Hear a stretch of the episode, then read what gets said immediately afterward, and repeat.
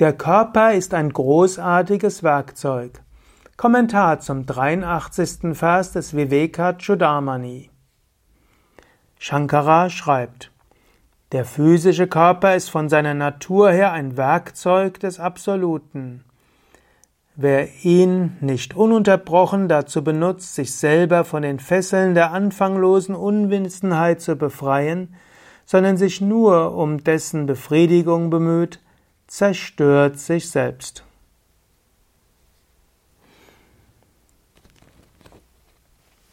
Also, hier spricht er über den Körper. Was ist der Körper? Deha. Der Körper dient einem höheren Zweck. Parartaha. Du hast diesen Körper nicht einfach so. Du hast den Körper für einen höheren Zweck. Du solltest dich natürlich auch um seine Unterhaltung kümmern. Poshane. Du musst dich um dessen Unterhaltung kümmern. Und dann, dann gilt es kontinuierlich, Anukshanam schreibt Shankara,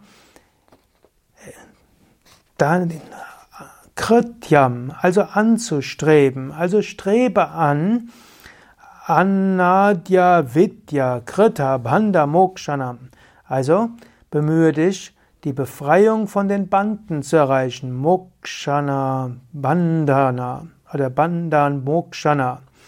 Und überwinde Anadi, also die ursprüngliche Unwissenheit. Also, der Körper ist etwas Wertvolles. Solange der Körper gesund ist oder wenigstens dir die Möglichkeit gibt, über spirituelle Sachen nachzudenken, zu reflektieren, zu meditieren, dann nutze ihn. Du hast den Körper aus verschiedenen Zwecken. Natürlich Shankara erwähnt hier besonders, du hast den Körper, um Gottverwirklichung zu erreichen. Da steckt natürlich auch die, der Gedanke an Reinkarnation dahinter. Es heißt, nach dem Tod gehst du in die Astralwelt. Mit der Geburt nimmst du einen neuen Körper an. Du gehst in einen Körper, um dich der Verwirklichung zu nähern. Es heißt, dass nach dem Tod in der Astralwelt du letztlich, je nachdem, ob du tugendhaft oder lasterhaft warst, entweder schön genießen kannst, das nennt sich dann Himmel, oder irgendwo leidest, das nennt sich dann Hölle, bis du wieder geboren wirst. Und im Normalfall kannst du nach dem Tod dich nicht befreien. Es gibt zwar auch den Ausdruck von Videha Mukti, Befreiung ohne den Körper, aber so sagen die Schriften, das ist die Ausnahme. Normalerweise brauchst du einen Körper. Und mit diesem Körper solltest du dich der Befreiung nähern. Du hast also diesen Körper, um spirituell zu wachsen. Aber du hast den Körper auch, um deine Aufgaben zu erfüllen.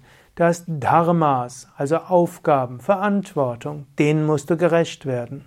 Und um diesen Dharmas zu folgen, gilt es auch, dass du deine Kräfte und Fähigkeiten entfaltest.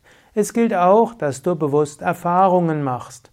Und es gilt auch, dass du auf allen Ebenen lernst. Gut, all das hilft, dass du auf dem spirituellen Weg vorankommst. Du hast nicht den Körper nur, um schöne Sachen zu genießen. Du hast nicht den Körper, um nur erfolgreich zu sein. Es das heißt so schön, diese Ebene ist Karma Bhumi. Das heißt, die Ebene, wo du Aufgaben hast und wo du letztlich Lernlektionen bekommst. Karma hat ja viele Bedeutungen. Es gilt zu handeln, du hast Aufgaben und du bekommst Lernlektionen in Gestalt vom Schicksal. Und das kann schöner sein und unschöner, angenehmer oder unangenehmer. Jedenfalls, du bist hier, um etwas zu tun. Dann gibt es Kama Bhumi. Kama Bhumi ist die Ebene des Vergnügens und des Genießens. Das ist die Zeit nach dem Tod zwischen zwei Leben. Man könnte auch sagen, Kama Bhumi kann auch der Traum sein.